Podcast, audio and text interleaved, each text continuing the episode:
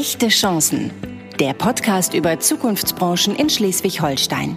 Mit Wirtschaftsminister Bernd Buchholz. Moin aus Kiel und herzlich willkommen zu einer neuen Folge meines Podcasts Echte Chancen. Mein Name ist Bernd Buchholz. Ich bin Wirtschaftsminister in Schleswig-Holstein und begrüße in meinem Podcast Menschen, die irgendwas Besonderes machen in Schleswig-Holstein, besonders kreativ sind oder besonders kreativ waren, die besondere Herausforderungen gemeistert haben oder besondere Forschungsergebnisse erzielt haben. Mein heutiger Gast ist Britta Brechtel, Gründerin und Geschäftsführerin eines Startups namens Timebook. Und sie ist außerdem Vorstandsmitglied im Digitalwirtschaftscluster Schleswig-Holstein. Frau Brechtel, herzlich willkommen. Hallo, moin.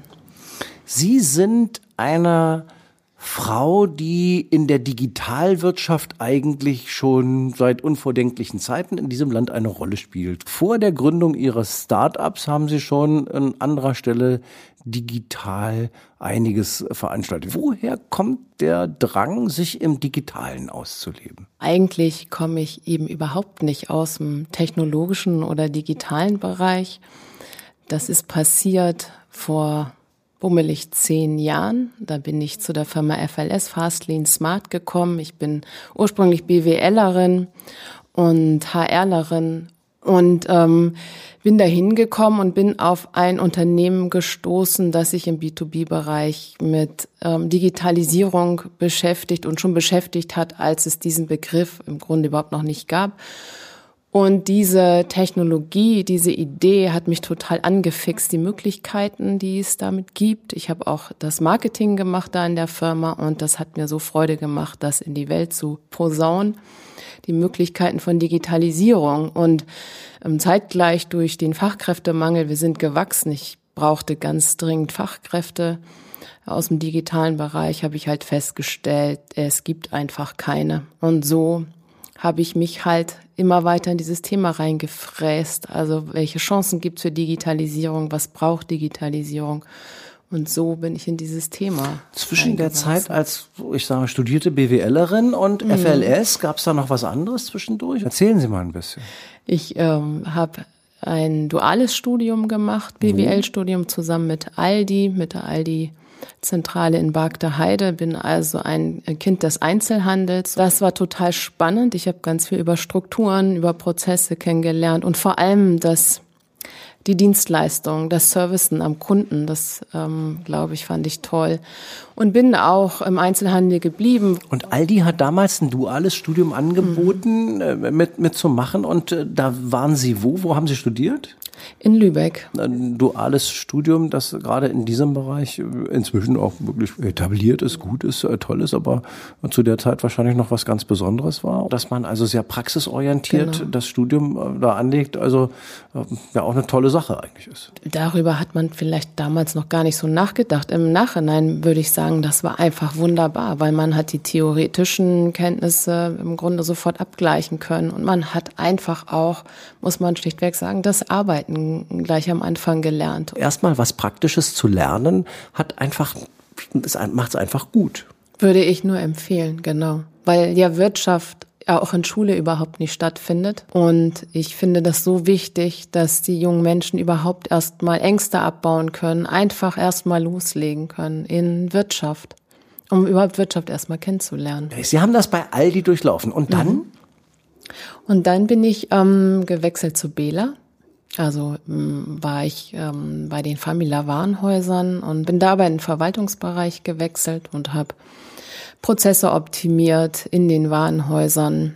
Ähm, bin also da schon so in diese HR-Schiene gekommen. Einzelhandel ja. und da dann in die genau. Verwaltung und da auf genau. den Personalbereich. Mhm, genau. Und dann gewechselt als Personalerin zu FLS? Nein, das war noch viel später. Dann habe ich erstmal, ist mir erstmal das Tollste widerfahren in meinem Leben. Ich habe ein Kind bekommen und äh, bin danach dann äh, nach Hamburg gewechselt äh, zu einem Trainingsanbieter für Rhetorik, Kommunikation, Persönlichkeitsentwicklung. Also da bin ich dann wirklich in diesen Bereich gekommen. Wie ticken Menschen? Wovor haben sie Angst? Wie können sie sich entwickeln? Wie kann man ihre Persönlichkeit entwickeln im beruflichen Kontext? Und habe da eigentlich gemerkt, ähm, dass das eine Leidenschaft von mir ist, Für Menschen die haben zu Sie stärken. gearbeitet. Was ist denn Ihre eigene Vorbildung dafür gewesen? Ich habe auch da wieder das Marketing gemacht, Personal, ähm, die Organisation. Das ist meine Perspektive auf Digitalisierung, ähm, den, den Menschen darin zu verstehen, was bewegt ihn eben auch davor Angst zu haben. Und ich glaube, da geht es erstmal weniger darum, Technologie zu verstehen, sondern den Menschen zu verstehen. Ne? der Ansatz der Digitalisierung, der von der anderen Seite kommt, der von der genau. kundenorientierten Seite eher kommt und sagt, was hält mich davon ab, das Ja. mit technischer Unterstützung Genau. zu machen? Oder was bringt mich dahin? Was bringt es mir eigentlich, die technische Unterstützung, die Digitalisierung zu nutzen? Jetzt sind wir immer noch bei Ihrem Werdegang und immer noch jetzt bei dem HR-Bereich und immer noch nicht bei FLS. Nee, aber dann, Aber dann. Kam, kam FLS, genau. Und FLS, das müssen wir jetzt auch sagen, ist eine Software-Schmiede an der östlichen Seite der Kieler Förde in einem kleinen Ort namens Heikendorf.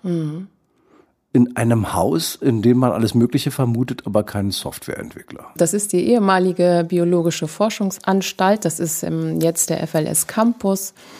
Ähm, bummelig 16.000 Quadratmeter groß und das hat mein jetziger Mann damals erworben, weil ihm schon immer am Herzen lag, dass ähm, es den Mitarbeitern gut gehen sollte. FLS ist im Bereich Service Logistik, Echtzeitoptimierung unterwegs gewesen. Also etwas, wo man sagt, im Logistikbereich, uh, schon sehr technisch, aber eben auch sehr anwenderorientiert.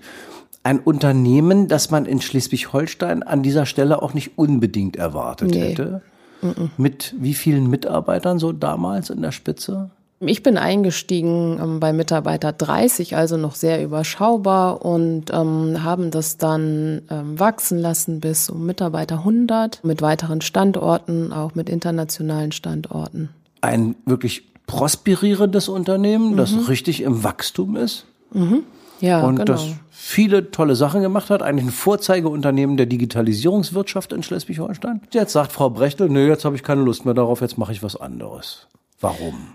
Ja, mein Mann und ich ähm, haben dann ähm, das Unternehmen, also die Mehrheitsanteile ähm, verkauft und sind dann auch ein paar Jahre später rausgegangen aus dem operativen Geschäft. Mein Mann war da eigentlich überwiegend der, der Treiber, nochmal ein Startup zu gründen, weil er ist im Grunde nicht der große Manager, sondern er ist Softwareentwickler und Mathematiker und liebt komplexe Probleme. Damit ist er auch erfolgreich geworden komplexe Probleme zu lösen durch Mathematik und durch Informatik. Und das wollte er eigentlich nochmal ähm, von, ja, von, von null an neu beweisen und aufbauen. Und deshalb haben Sie Timebook. Haben wir gegründet. Timebook gegründet, genau. Die Idee von Timebook ist welche? Die Idee von Timebook ist, ähm, dreht sich auch wieder um Terminplanung, ähnlich wie bei FLS, aber im Bereich B2C, also ähm, der, der Mehrwert erschließt sich für den Endkunden. Und wir wollen ähm, mit Timebook ein neues Terminportal anbieten, das ähm, es kleinen und mittleren Veranstaltern und Dienstleistern, aber auch kleinen und, und mittleren Restaurants, Vermietung von Kanus und so weiter, solchen äh, Unternehmen die Möglichkeit bietet, ihre Dienste dort anzubieten und als Endnutzer kann ich das ähm, ähm, ganz schnell und einfach buchen und bezahlen und in meinem Kalender integrieren. Und dieses Startup ist jetzt seit wann am Start? Seit bummelig anderthalb Jahren. Und wo stehen Sie jetzt mit Timebook? Also wir sind gestartet und haben gedacht, naja, wir haben es uns eigentlich schon mal bewiesen, wir können es ja. Ähm, das FLS wurde 1992 gegründet, also da ähm, waren die Technologiestrukturen, die Voraussetzungen sind noch ganz andere. Aber wir haben gedacht, das kriegen wir schon hin und haben angefangen, eine App zu entwickeln, sind damit rausgegangen und haben die Erfahrung gemacht, wir müssen noch ziemlich viel lernen. Wie tickt der Nutzer? Also einmal der Endnutzer.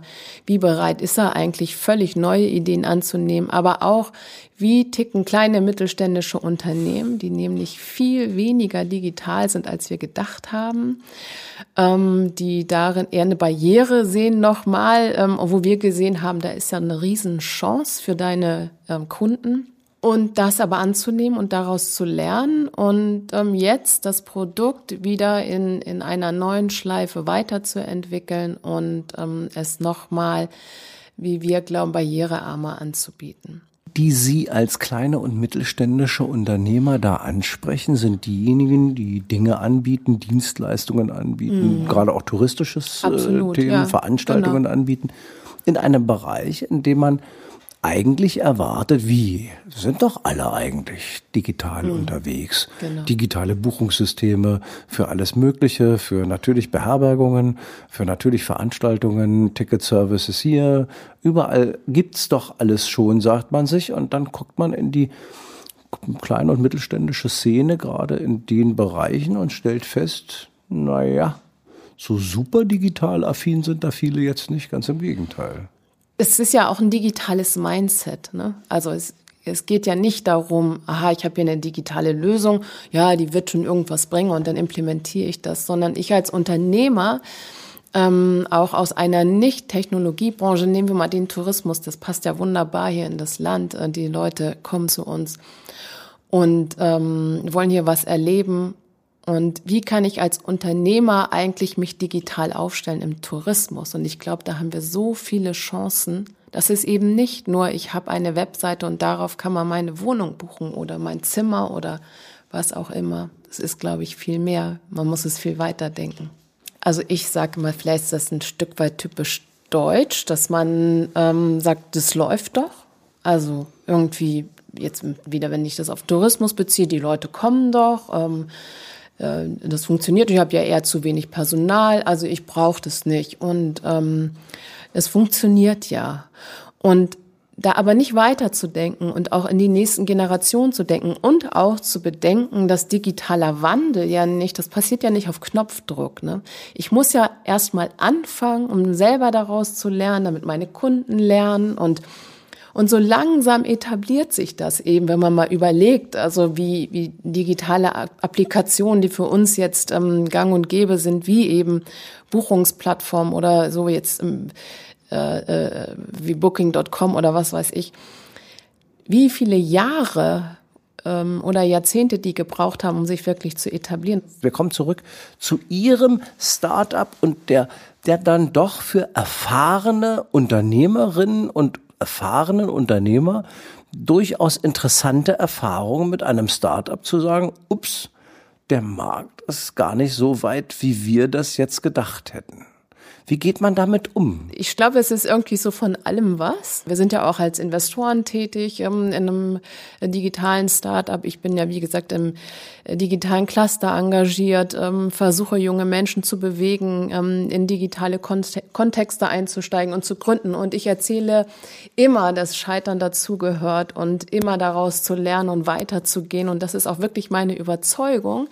Aber wenn man das dann am eigenen Leib erlebt, dann muss man schon schlucken und ähm, und aber gleichermaßen ähm, muss man genau diese Dinge anwenden. Ich habe relativ viel Energie und Leidenschaft und ich möchte unbedingt, dass ähm, vor allem Schleswig-Holstein sich weiterentwickelt. Also, dass wir dazu beitragen können, dass es mehr Neugierde gibt. Also, dass wir neugierig sind und dass wir nicht immer die Skepsis sehen und dass wir nicht mit dem Finger auf einen zeigen, der es eben nicht geschafft hat.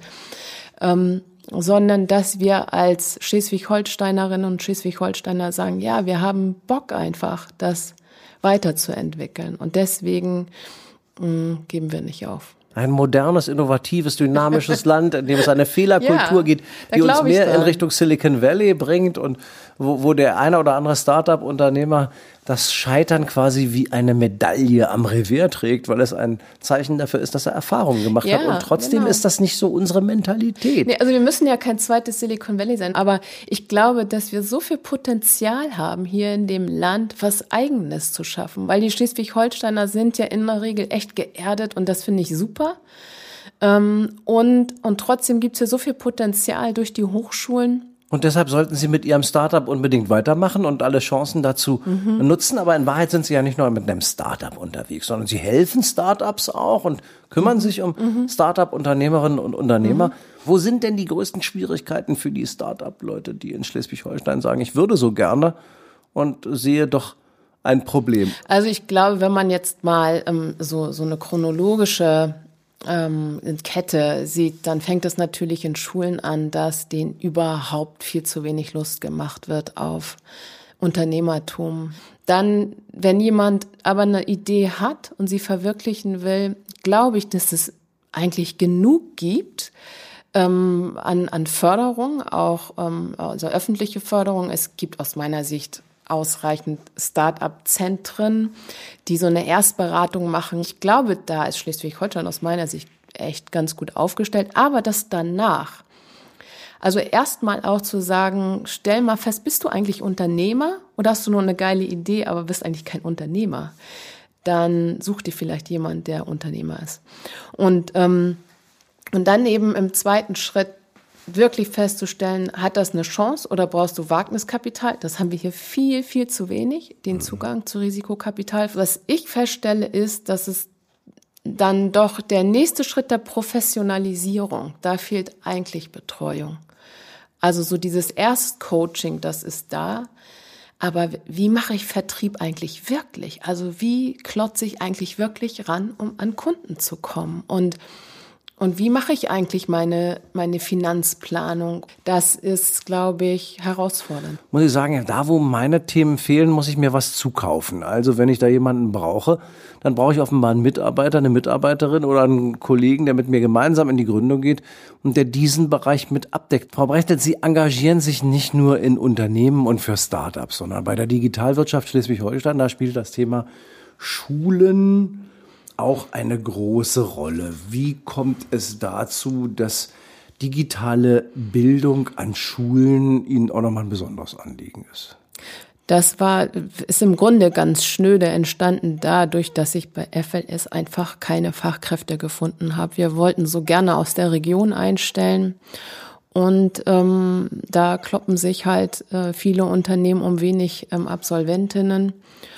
Und ähm, dann bin ich dem so irgendwie nachgegangen und ähm, habe mit Professorinnen gesprochen und irgendwie kam dann raus, naja, es liegt ja auch daran, dass ähm, viel zu wenig ähm, Jugendliche oder junge Menschen ähm, diesen Weg einschlagen, einen technischen Beruf zu studieren oder zu erlernen. Und zudem ist die Abbrecherquote enorm hoch. Und so bin ich dazu gekommen, das Übel muss ja irgendwie dann in der Schule anfangen und habe mich dann mit vielen Mitstreiterinnen immer weiter mit diesem Thema beschäftigt und versuche herauszufinden, was können wir eigentlich in Schule besser machen. Und das ist ehrlich gesagt noch eine Menge.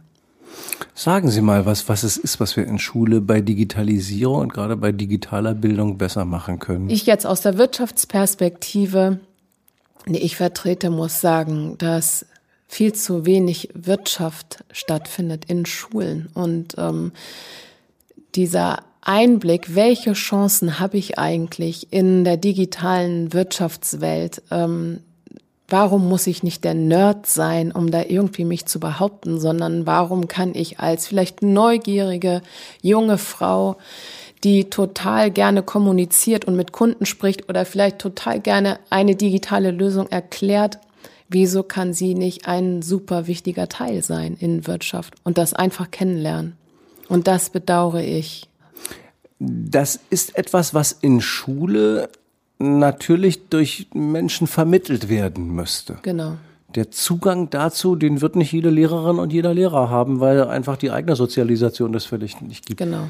Ist es nicht dann einfach sinnvoll, gegebenenfalls auch gerade solche Menschen, die als Vorbilder äh, dienen können, in Schulen zu lassen und zu sagen, hey Leute, guckt euch doch einfach mal an, wir schaffen jetzt Praktikumswochen, die nicht für euch bedeuten, ihr geht jetzt irgendwo raus, wo keiner weiß, was er mit euch anfangen ja. soll, sondern wir lassen Praktikumswochen einfach mal zu, dass sich euch Menschen vorstellen, die einfach ein Unternehmerbild zeichnen und ein Unternehmerbild zeigen, das eben euch zeigen soll, wie sieht es da eigentlich in der Praxis aus? Wir machen Lust auf unsere Berufswelt. Ja, dieses es kommen Menschen in Schulen, das finde ich noch so, so ein bisschen so laborhaft und stellen sich vor, das ist, ähm, ich glaube, wir müssen es interaktiver gestalten. Es ist viel zu tun in Schulen. Es geht um Digitalisierung als Vermittlungselement. Es geht in Wahrheit aus meiner Sicht auch noch um Digitalisierung des Bildungsthemas selbst bei dem wir viel stärker auch individuell auf die Talente von Menschen eingehen können, als das vielleicht im Frontalunterricht vor Klassenverbänden möglich ist.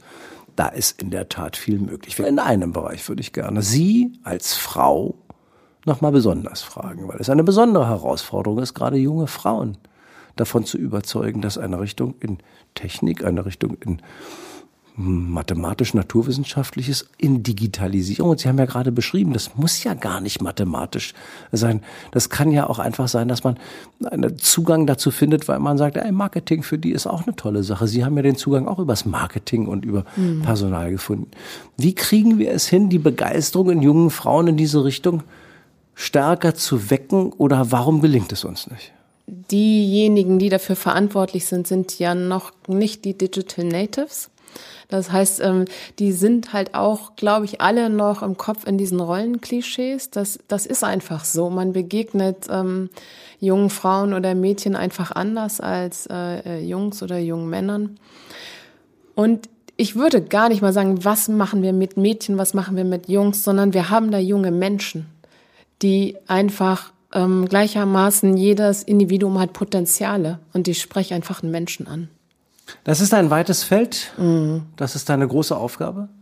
Mhm. Und es ist in Wahrheit eine Zukunftsaufgabe, der man sich unbedingt widmen muss, weil wir wahnsinnig viele Potenziale haben, die ansonsten verschlummern in anderen Bildern und Berufsbildern. Bei mir ist Britta Brechtel, Gründerin und Geschäftsführerin des Startups Timebook bei Divisch, beim Cluster der Digitalwirtschaft in Schleswig-Holstein, aktiv auch für das Thema Schulen und Bildung äh, im Bereich der Digitalisierung.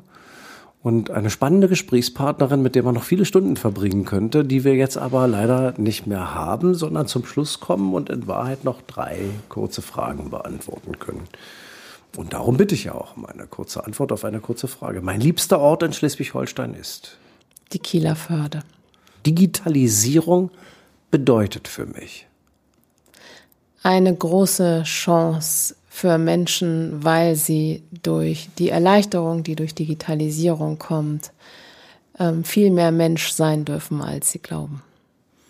Das Beste an meinem Job ist, dass ich ähm, immer wieder neue Menschen kennenlerne, neue spannende Menschen, dass ich glaube, etwas bewegen zu können. Das könnte ich jetzt genauso für meinen Job sagen, äh, denn das ist wirklich das Beste daran, dass man auch in einem solchen Podcast immer wieder Menschen erlebt, die spannend sind, die was zu erzählen haben. Britta Brechtel war bei mir. Schön, dass Sie dabei waren. Herzlichen Dank fürs Mitmachen. Vielen Dank. Und Ihnen hoffe ich, dass es Spaß gemacht hat, zuzuhören bei diesem Podcast Echte Chancen vom Wirtschaftsminister aus Schleswig-Holstein.